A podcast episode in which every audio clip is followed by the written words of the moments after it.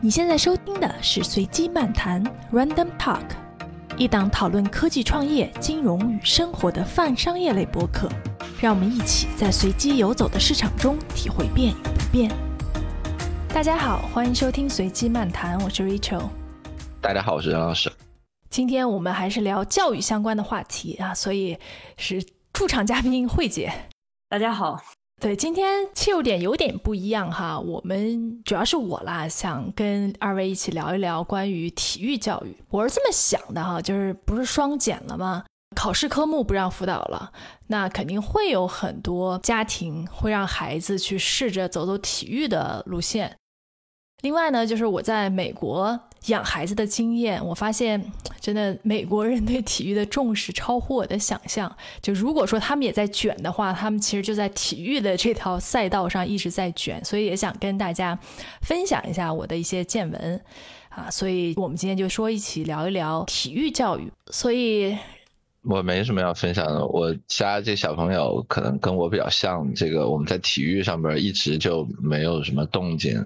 前两年学游泳，大概上了十几次课也没学会，然后自行车也没学会，其他的我们也没学什么，所以一张白纸好做文章啊。目前没有想在这条方向上有什么发展。这事儿还是真的是非常看你家里的这个气氛和背景。你家里边有人比较懂这个，能带着你玩儿，一来知道怎么教他，二来呢他也比较容易有兴趣。就我家在这方面比较荒漠，所以真的是看他自己能不能形成一些爱好了啊。我没准备强求他，因为你看像我这么一个四体不勤的，整天督促着他要要跑跑跳跳的，好像也不老合适，也没什么说服力啊。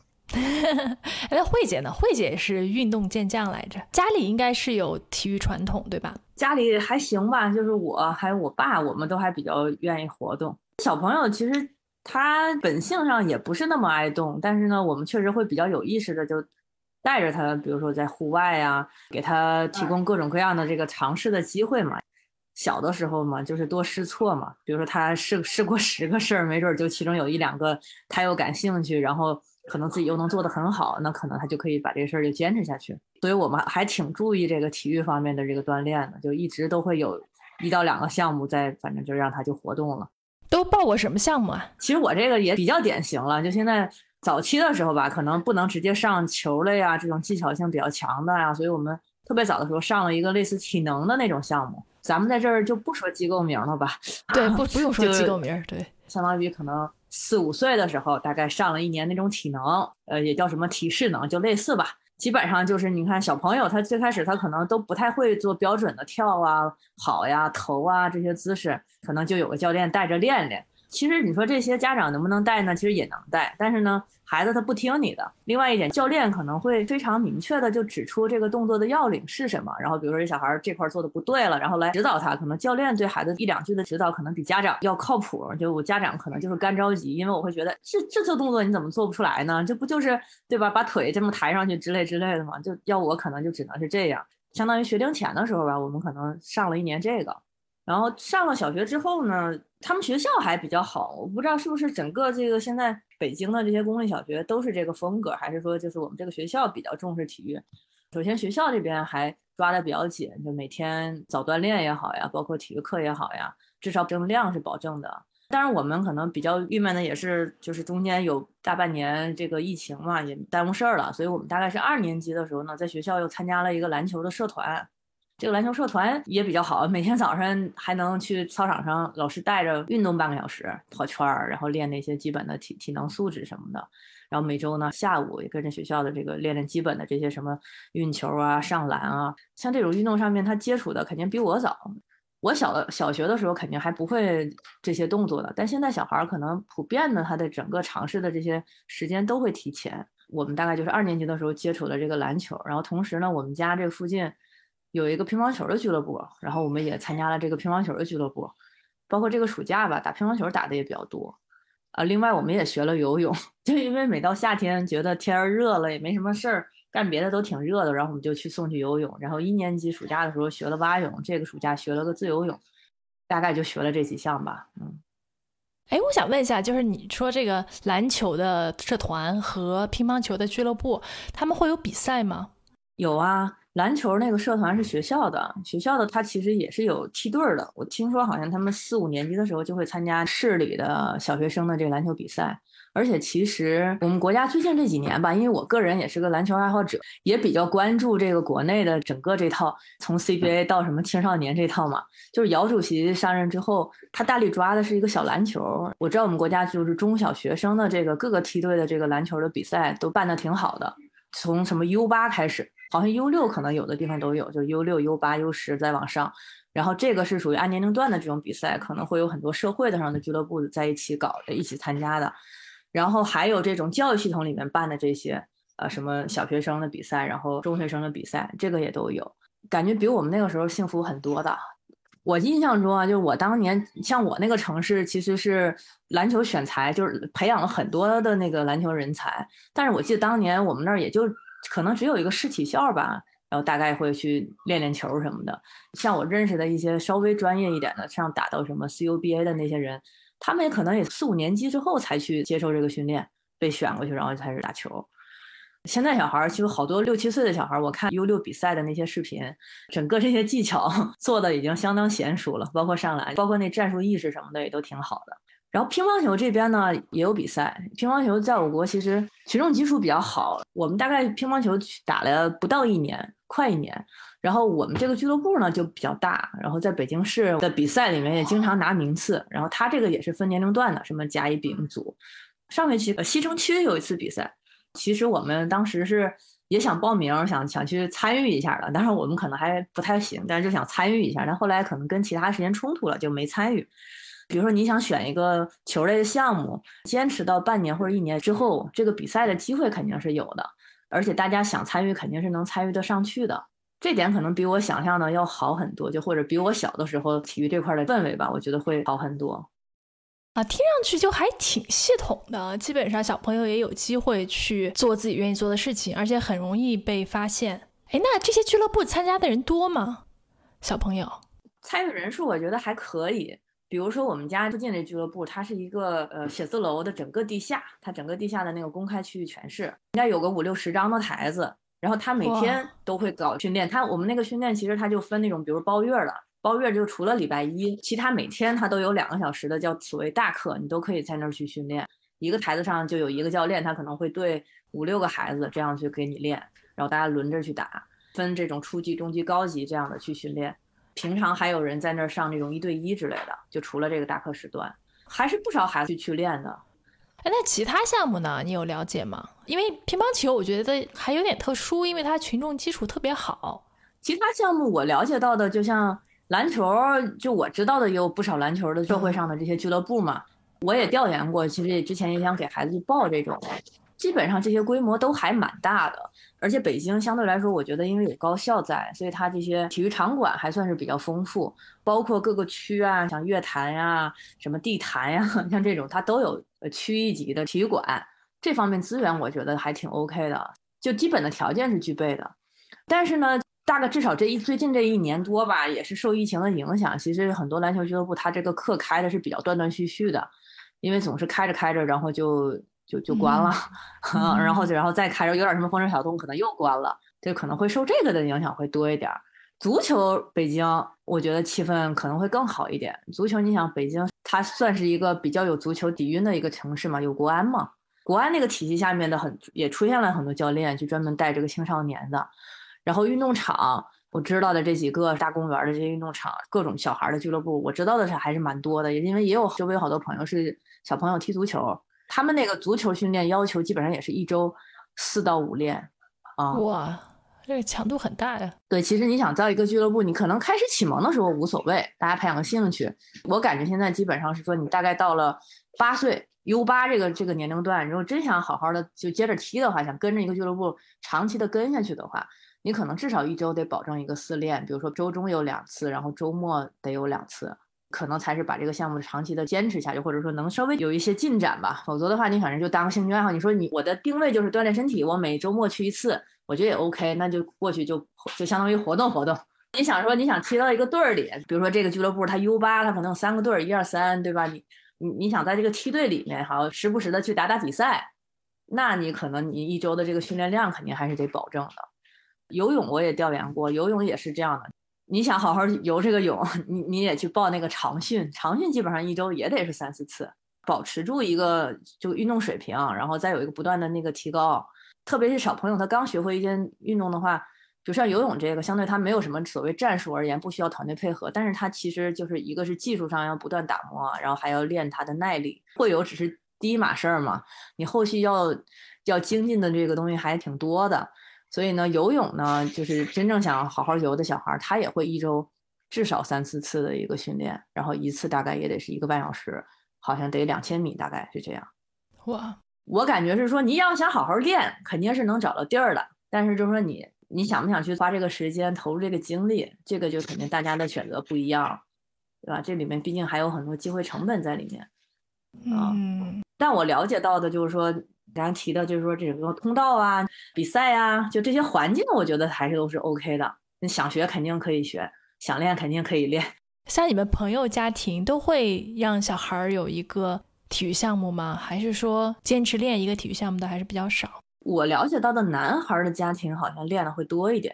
不，因为你已经有小朋友在练，对吧？你认识的人可能都是一起练的呀什么的。那任老师呢？你周围呢？对我这圈子比较差。好像没听说过啊。你和慧姐不是一个圈子的是吗？完全完全不是，完全不是一个圈子，就是特别不一样。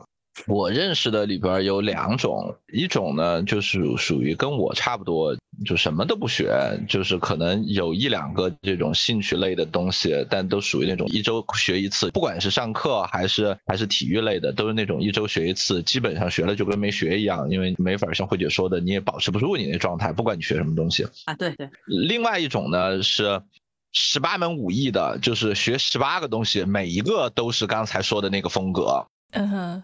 我也不知道他怎么能保持状态，比如说他可能报三个这个班儿和四个那个班儿，可能靠班多他能把它维持住。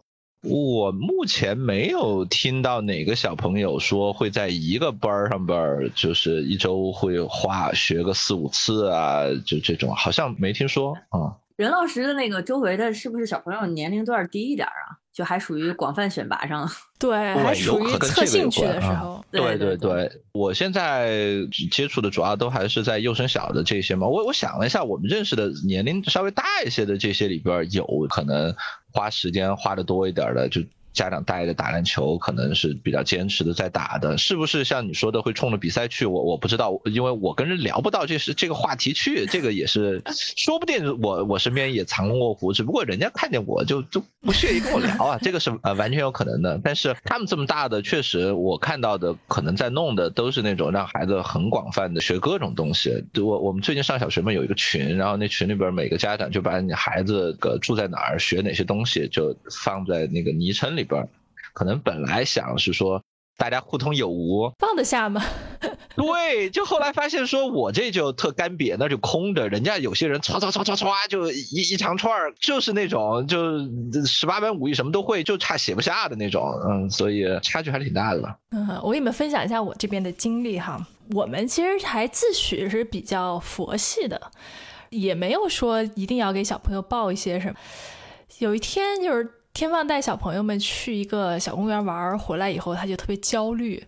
然后他说他碰到了一个妈妈，那个妈妈就是那种 soccer mom，就在介绍我们住的这个地方的足球系统。几岁就要去一个联盟，然后你要想踢得好，几岁就必须选到下一个阶段啊。他推荐了几个比较好的联盟，然后天放回来就特别焦虑啊，觉得这个好像你不从五六岁开始，然后就跟不上了。然后后来我们也是看了一下周围的这些家庭啊，他们选择的情况，基本上每一个家庭的小朋友都会选择一到两个体育项目。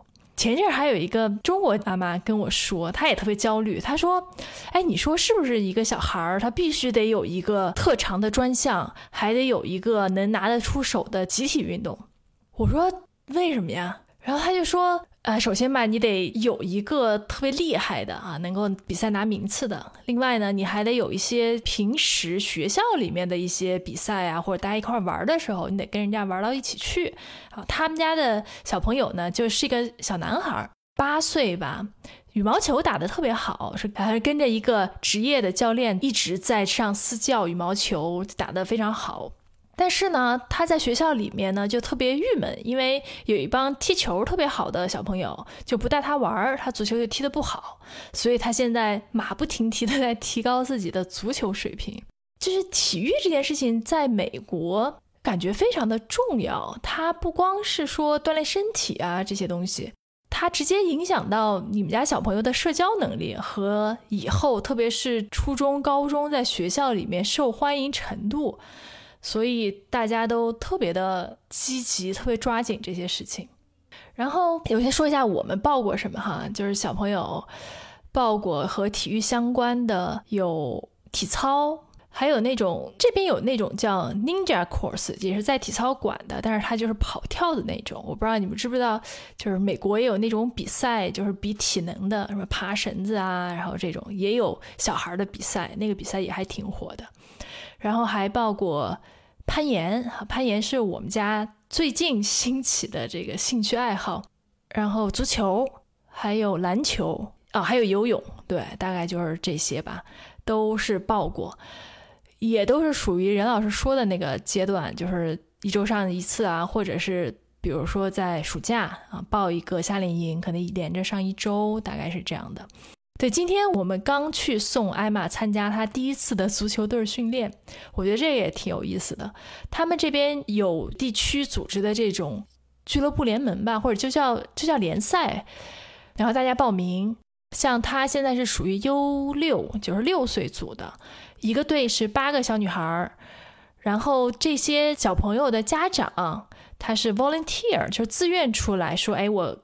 可能懂一点，我愿意当教练啊，我愿意当副教练，就是这种的。然后组织练，一周训练两次，然后每周比赛一次。我们今天是第一天，大家见面，三周以后就会有第一场比赛。反正今天这些小朋友都不太会踢，然后我也不知道三周以后大概是会什么样的情况。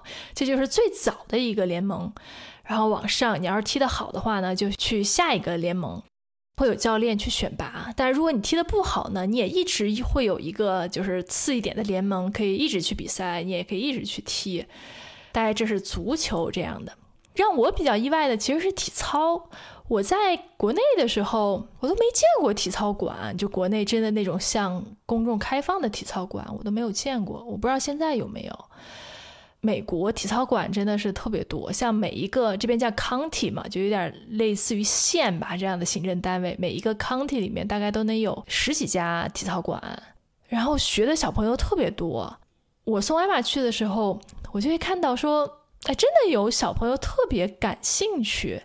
我印象中哈，就体操训练都是那种特别苦的，家里啊或者是教练强迫去那儿训练的。我在体操馆看到的小朋友都是特别开心，他们都特别喜欢做体操。嗯，我们家艾玛也特别喜欢体操。然后去了以后，就从最基本的一些动作开始，就在什么垫子上滚来滚去啊，然后跳一跳啊这种的。但是你看，随着年龄的增高，就真的有一些。还挺厉害的选手，能做一些不错的动作。然后体操也是，然后从很小开始就会有比赛，每个体操馆都会挂很多从这个体操馆出来的冠军啊、州冠军啊、全国冠军啊，这种就这个文化，我觉得还挺意外的。首先参与的人很多。每个体操馆的课都排不上，你都是得从这个 waiting list 开始排，然后排到你才能去上课。真的是感兴趣的人能留到最后，然后做出来成绩。这个可能跟我之前对一些比较专业的体育项目的想象还是不太一样的。还挺惊诧的啊，在国内就没有见过有人练体操的，比如说体操馆。嗯，我对体操唯一的认识是这个日本漫画。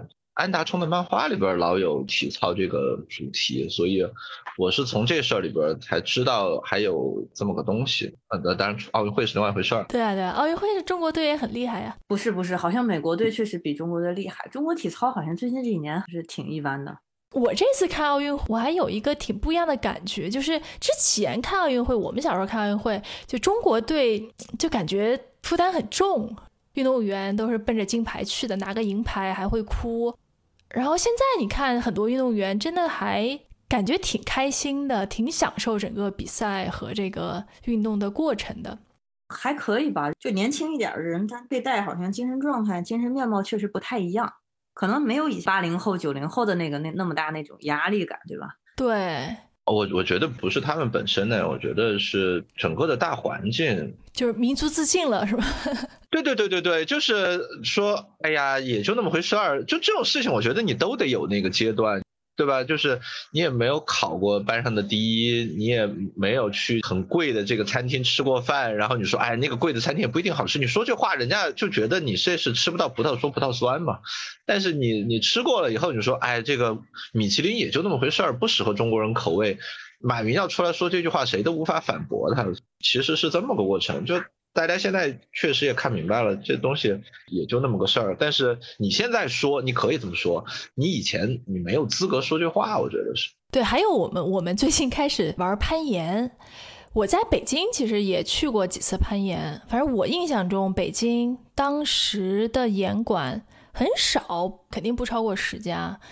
然后在美国这边，其实攀岩馆也会很多，而不是这一届攀岩进了奥运会嘛。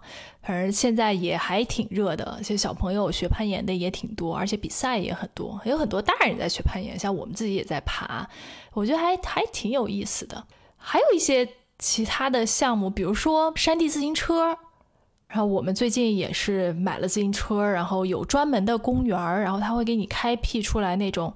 只能自行车走的那种山路，就是不让有人去走的公园，非常的火爆啊！明白，就是有点像人家是 hiking park，你们这里是什么 riding park？Mountain bike 也是奥运会的比赛项目，就是在山地里面，真的很难骑，有的摔惨了。是这届奥运会，我们正经在家里全家人一起看了好多个项目嘛，然后我们就发现，其实小众的项目特别多，或者不能叫小众吧，反正就是原来不在我们视野里的项目，其实。它衍生出来的那个占比也挺高的，就包括你刚才说像攀岩，它其实也分好多种，我看有竞速啊，什么报时啊，上不同的这个比赛规则。然后自行车也分特别多，自行车场地内追逐的，然后什么山地的，什么越野的，还有什么像滑板那些东西，U 型池什么这型池，这个也搞搞特别多啊。但是咱们刚才提的这几个项目，其实最近我感觉在北京也慢慢的也开始火了。就是小众的，因为好多人他就愿意去 捞这小众的事儿去玩儿。对我身边现在就有小朋友每周去攀岩一次的，反正这可能就是个兴趣爱好吧。然后也有人去打听说在哪儿能专门去去训练这个攀岩。然后像滑板还有那个平衡车，好多小孩还挺热衷的。但是像这种场地一般在四五环以外了嘛，他们就去去那儿练。嗯，我觉得其实你去支持一个孩子。从小去做一项体育锻炼是非常耗时间和耗精力的，嗯，但是在美国，感觉基本上每一家然后都会做这件事情。像我们住的地方有几个邻居嘛，都是有孩子的。像有一家就是两个小男孩儿，然后都是专业搞棒球，因为现在是暑假嘛。每天晚上吃完饭，他爸都会在院子里和两个小孩儿，然后练会儿棒球，然后每个周末出去打比赛。然后还有一家是一个女孩一个男孩儿，然后都是踢足球，也是每周去比赛。而且两个孩子的话，如果两个孩子都有不一样的比赛，其实这个工作量是非常大的。还有一家就是专职的骑这个山地自行车的。呃，他们家可能有十几辆车，每个周末一家人带三个三个孩子，然后装着车去公园去骑车。然后我今天不是带艾玛去参加足球训练，然后我就觉得这事儿有点还挺恐怖的。你每周要练两次，然后每周末去参加比赛。像今天遇到了好几个家长，都是有个老大已经在踢足球了，然后已经有一个联盟，然后每周可能训练三到四次，然后每周去参加比赛。我当时就在想，说我们做这事儿图啥？交朋友还是？当然，我觉得有一点可能是不一样的，就是你你要在美国，你做体育运动，你的回报会大很多。就我刚刚说的这种社交是一方面哈，你在学校可能会更更受欢迎。还有一个就是美国的体育市场要比中国大。嗯，就简单说，你要是。做体操对吧？你不用说，我一定要拿奥运冠军，我肯定也能挣钱，因为这俱乐部很多，然后比赛也特别多啊，比赛都是一些大牌赞助的，也会有奖金。呃，即使说你最后不做这个运动了，因为群众基础比较多，你看这么多体操馆，对吧？你去当个教练，其实也能养活自己。但是像这种篮球啊、棒球啊这种项目就更不用说了，因为它的职业联赛发展的非常好，让整个的群众基础也特别好，就这个回报是相对来说比较大的。但这一点我觉得在中国就会挺不一样的。呃，为什么中国还好啊？就是中国现在难道不是一个体育整个的一个上升期嘛？所以你现在早一点进去，然后去教育后边这些人呗。啊，对，我觉得就是中国可能现在还是比较早期，肯定有很多机会，但是我不知道哈，就是这个体育产业到底能够有多大？其实发展体育产业也说了很多年了，对吧？中国以前的那个体育最早是职业联赛那一波，我觉得职业联赛它也学到了国际上的一些东西。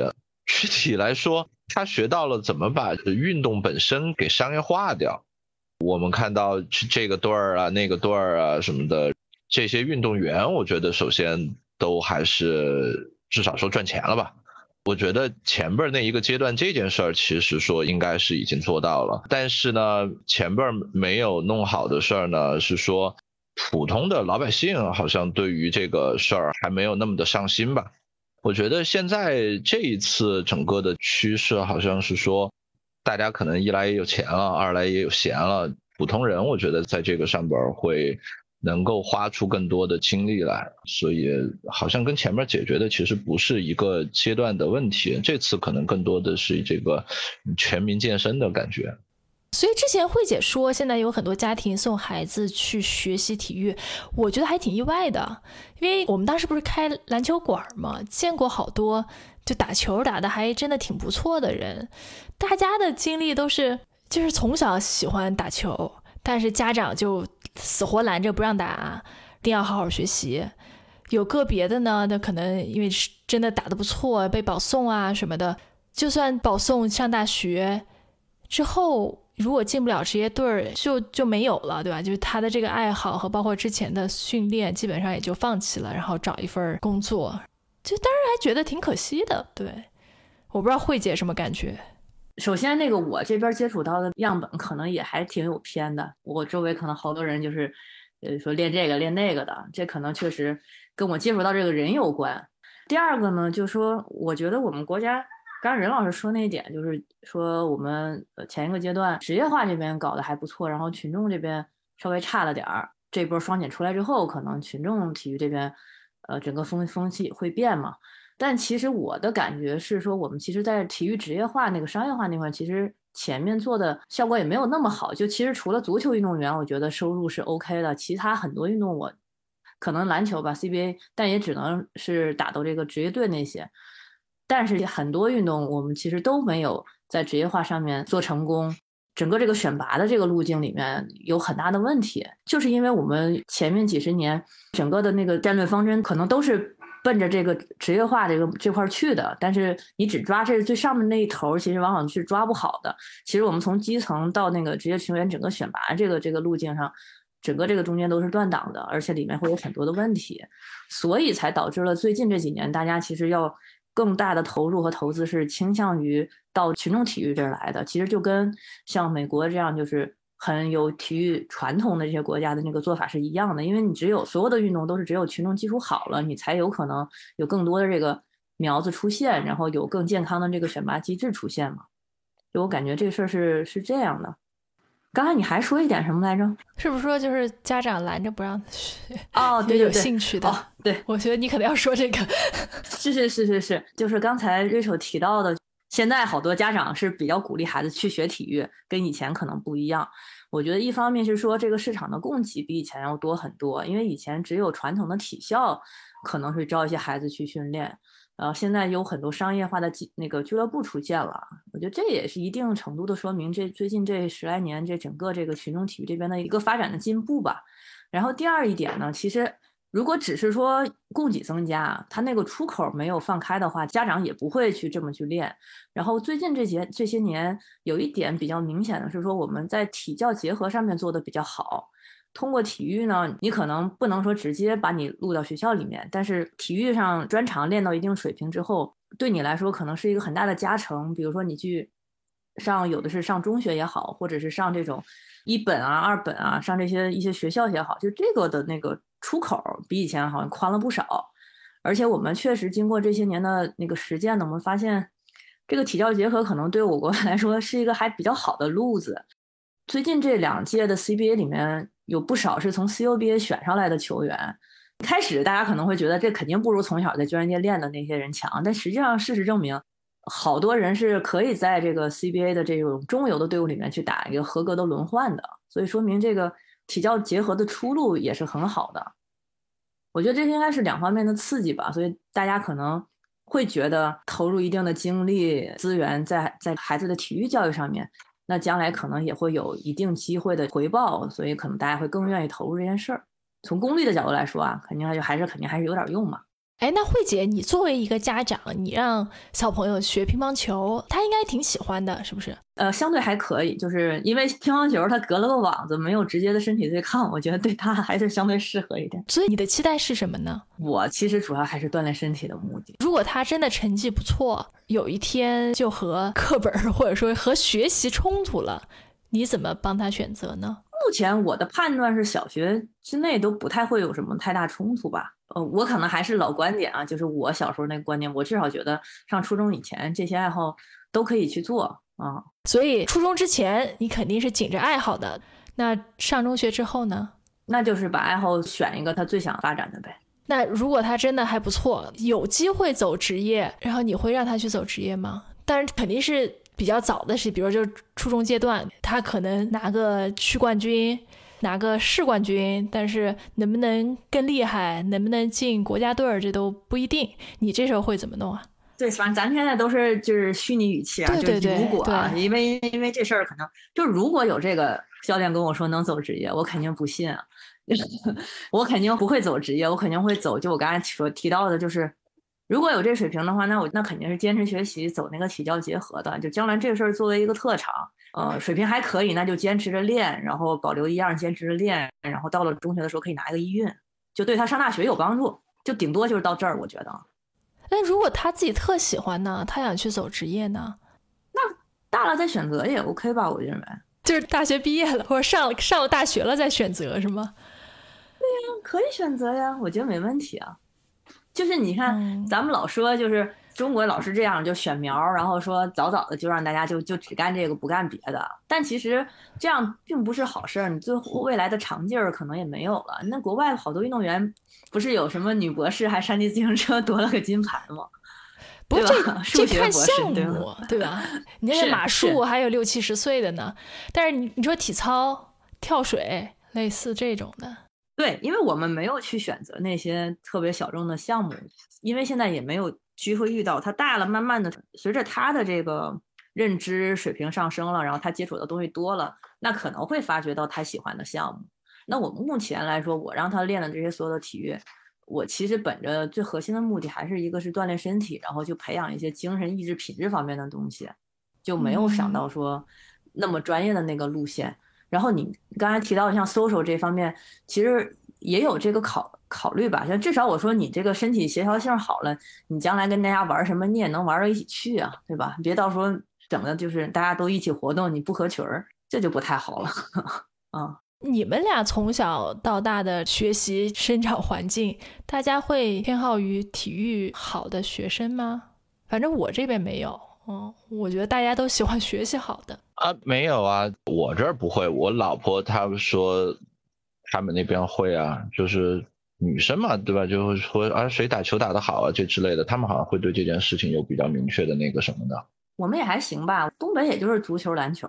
我印象特别深的就是，我们当时高中的时候，应该比我们大一两级吧，然后有一个男生，然后在篮球队儿，然后打球特别帅，然后好多粉丝。就是特别受欢迎那种的。后来我们当时是要贴榜嘛，就每一届高考结束要贴榜，然后他们那届榜贴出来了以后，然后就去看榜，然后发现这个同学只上了一个什么？有有有，上了一个当地的一个三本。然后我当时瞬间就就觉得这个人已经没有光环了。对对对，就是我觉得小时候对学习好的这种慕强心理还是很明显的啊？是吗？我觉得不会啊，就是是。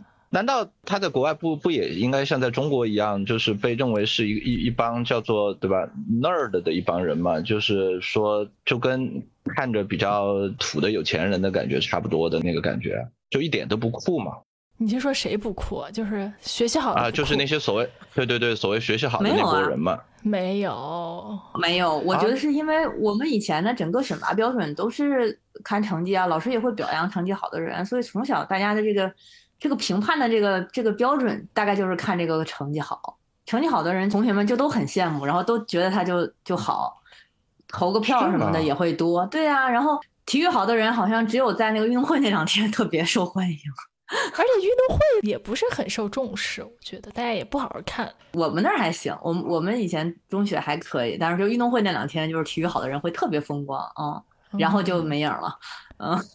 但是可能我觉得是年纪大了以后吧。越到高年级可能会越全面一点，就评评价的会越全面一点。呃，我本人是说，小的时候可能大家都会只盯着一个标准去选去评判一个人，就比如看学习啊什么，或者说纪律好啊之类的东西。然后慢慢的，可能到了高年级，大家就会知道各各方面都会去看一看。我大概可能到了高二、高三的时候，反正我会还比较关注那些体育还不错的那些，我大概我知道这个人嗯挺厉害的，因为可能也是因为那个时候自己对体育上，比如我对这种球类我就感兴趣了。然后我们年级就是什么踢得好的呀，打得好的呀，我也都去看看。我大概哎，这个这个不错，那个不错，就可能就会去看了啊。嗯，慧姐在大学的时候也喜欢体育好的。哎，聊不下去了，聊不下去了。就是每次都要 Q 我一下，真是的，黑历史都被你给抖了出来了。对，所以刚说到对小朋友的这个选择，我我之前还真的想了一下。就比如说艾玛练体操哈，当然我觉得她肯定不太 适合练体操，但是就假设她真的特别喜欢，其实我觉得都不用说某个教练告诉我她可以走职业，就比如说她真的特别喜欢，每周练五六次，对吧？我觉得我都是愿意支持她的，即使我觉得她的身体条件可能不适合。但是如果在国内，我觉得我很难做这样的决定。嗯，你你看，你你这又看不起国内了。我觉得国内还是会比以前好很多的。真的不是看不起，就是整个社会导向，他对一个这样的孩子来说，就会压力变得很大。不光是给家长的压力，给孩子的压力也会变很大。其实不是这样，就是你像我们练乒乓球这边，我刚才不提到我们也有包月的那个课嘛，好多孩子都是包月的。但这些人里面，我觉得真正想让孩子走职业的应该没有。而且你会觉得有些孩子其实他也没有那么突出。其实一样是往前倒的那种说法，就比如说你，如果你想将来走到最顶尖儿那个，那你可能你在什么 U 八的时候，你可能也得是突出的，对吧？因为你到了 U 十可能会有一些新冒出来的人。但其实你你要这么算的话，每个年龄段每个梯队顶尖的就那么几个嘛，大部分人都还是分母。但是其实你看，在那个球馆就参加包月训练的也有好几十个了，就在我们这个这个点儿。我觉得也没有那么呃，必须得是怎样怎样。大那些包月的人真的是除了周一休息，每天都去，天天他们同班就有一个啊，天天也包过月，反正。所以你是说，就是也没有那么难，是吧？对，不是那么难决定。哪怕就是我我的初心就是锻炼身体，我也可能选择投入挺长的时间，毕竟现在年纪还算低嘛。嗯啊。当我觉得需要为一些其他事情让路的时候，那在那个时候可能会再去做一次选择嘛。就主要现在也没耽误事儿嘛，对吧？啊，对呀，这不是减负减的，也没什么事儿嘛。所以减负还是有影响的，是吗？哎，当然了，我们像我们这个区域，就是西城这个区域，一直就没什么事儿。嗯，就跟任老师不能比啊。啊，我觉得就就是大家有钱了，其实这是道理挺简单啊。什么道理啊？就是大家现在有钱了，你在这些事情上边就可以没有那么的去介意了啊。你说介意的是说孩子以后能不能养活自己，能不能拿到文凭，是吧？对，就是如果现在还跟咱们以前那样，就是这个你会觉得说你不这样那样就就就就不能怎么怎么样的话，那我觉得。其实你很难要求任何人去在这些事情上面花那么多时间的嘛。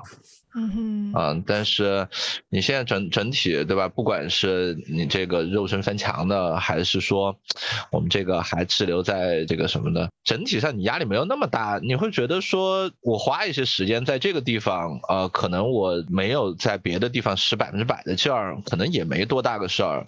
有些时候你觉得这好像是剧场效应，说其他人都站起来了，你你必须站起来，其实这个也跟环境有非常大的关系。就是如果真的是环境有那么大的压迫，你想让任何人坐下去，他都坐不下去，因为他知道他坐下去可能他就没饭吃了，就他就是饿死的那个。但是你倒过来，你像现在这种环境下边，嗯，大家就都觉得 OK，你让我坐下我就坐下呗，坐下以后每个人也都有一口饭吃，那就这样呗。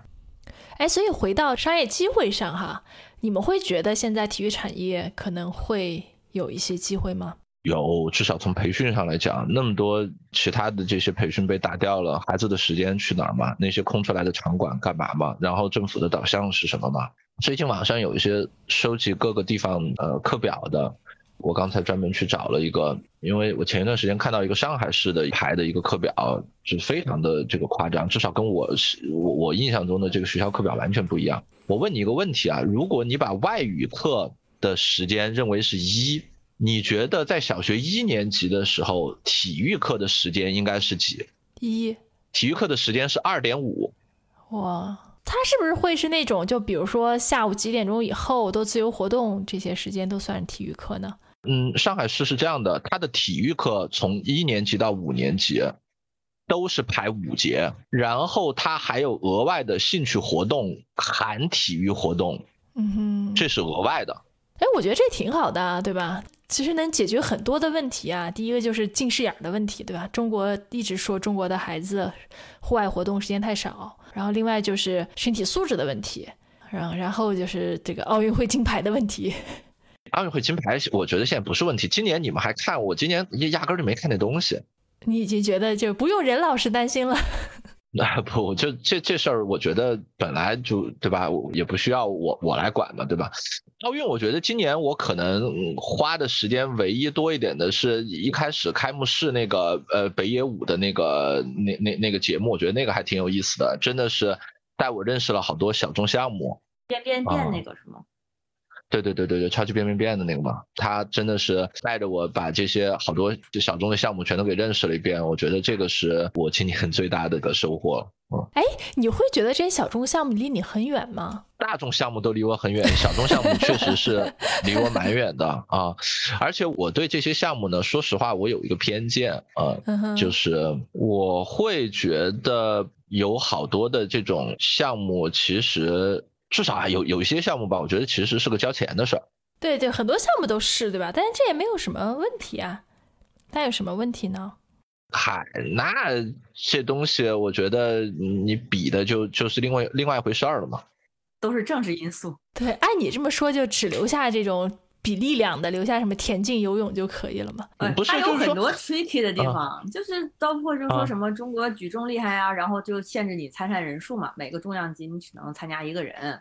然后比如说你什么什么厉害，就其实这在每个项目上面都有各种博弈嘛。像日本的东道主，他今年就开了很多他们比较擅长的项目，像那些滑板啊、攀岩啊之类的东西。反正这些东西东西嘛，你你全世界轮流坐庄啊。对，说你搞那么多什么射击啊、马术啊这种运动，因为这种运动其实大家都知道，你普通的经济一般一点的这些国家是不可能搞的。是是是，这个话题就比较大了哈，就我们今天就。不讨论这个问题了，对，对对对对对，不讨论这个，对，的确是这样。人家对于很多非洲的困难的国家，游泳都是门槛很高的运动，对吧？他连游泳池都没有。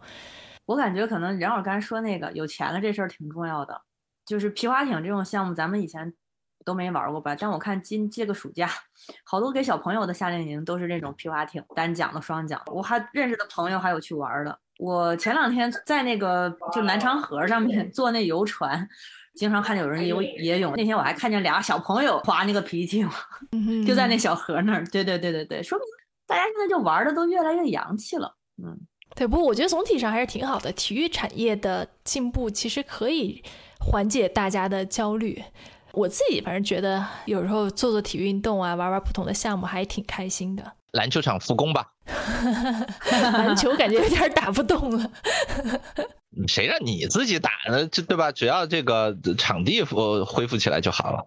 对，其实体育，我觉得它作为一个可以打发时间又能 social 的一个娱乐项目，还挺好的。就你不要把它想成太那个什么，就非要怎么怎么职业。是是，其实像比较基础的这种联赛，我觉得还是挺重要的。就它。不用说像职业联赛要求那么高，但是可以极大的调动起民众的积极性，扩大群众基础。我们当时开篮球馆的时候，不是还有人搞民间的篮球联赛？不知道现在搞得怎么样？那联赛还挺火的，是吧？后来搞了好嗯全国的，对对对，全国范围。对，我觉得也差不多了。还有什么要补充的吗？两位老师？我我就等着你回来重新把篮球馆开起来，嗯，越来越觉得是个赚钱的好生意。哎，这生意不赚钱，师这个坪效太低。你现在不要考虑坪效，我住在人大附近嘛，那人大西门儿最近有一个房子，然后整个楼的都在出租，然后我看了一下，它的这个房产的用途好像是那种偏教育类的，那你可以想见它为什么对吧？最近这么被动的去转租出来，那以后这种地方能用来干嘛吗？我觉得只能用来搞这种体育运动类的事儿啊。任老师出因为钱手，任老师可以当一个那个二房东，感觉比较该出手时就出手，赶紧的。有有有点有点大，那房子好像是这个几几几几千还看到是几万平？网上啊有转卖卖什么课桌椅的呢，说五十一套，自自己拿走。是吧？是吧？因为 嗯，就是呃，你们在西城啊、美国啊这种经济发达地区可能没有感觉，就海淀，海淀啊，它其实历来是一个有点惨的这么一个区域。怎么说呢？就是海淀它实际上有非常多的这种偏农村的区域啊，就以前这个地方其实是属于这种泛郊区的。然后都是建国以后才慢慢发展起来，随着什么中科院啊这种东西起来，然后后来有了中关村，好不容易就抓上了这种卖电脑配件的这一波。你看中关村现在都还打这个品牌，就全国说起来都还挺拉风的。但是呢，中关村这件事情，它实际上电脑卖场被京东搞翻了以后。中关村就很痛苦，它前边就已经做了一轮转型了，就是把电脑卖场好不容易转到了培训，找到了它整个这个村儿里的第二春。现在你培训又打翻了，它急待着就是新的东西来来转型，因为它不像是咱们西城那边主这东西城那边，它主要是靠着什么政府啊、金融啊这种就是万年长青的这个行业。这边的这些都是这种新兴行业，起得快，落得也非常快的。前边电脑卖场这一波，这儿教育培训这一波，两波打翻以后，其实海淀的压力非常的大。我觉得咱们一定要来帮助建设一下海淀。你们俩也在海淀读过书，千万要惦记着我们这儿。好的，好的，谨记任老师教诲。那行吧，我们今天就到这儿。谢谢慧姐又来支持我们，谢谢慧姐。嗯，要多来做客，多来做客。对，是啊，那今天就到这里，感谢大家收听本期的随机漫谈，我们下回见，拜拜。拜拜。拜。感谢收听随机漫谈，这里公布一个消息，我们决定开通听友群了，在微信搜索 Random Talk 随机漫谈，可以找到我们的公众号，在底部菜单栏点击听友群，或者直接回复加群，就可以获得小助手二维码，加他为好友，他会拉你入群哦。期待和大家一起交流。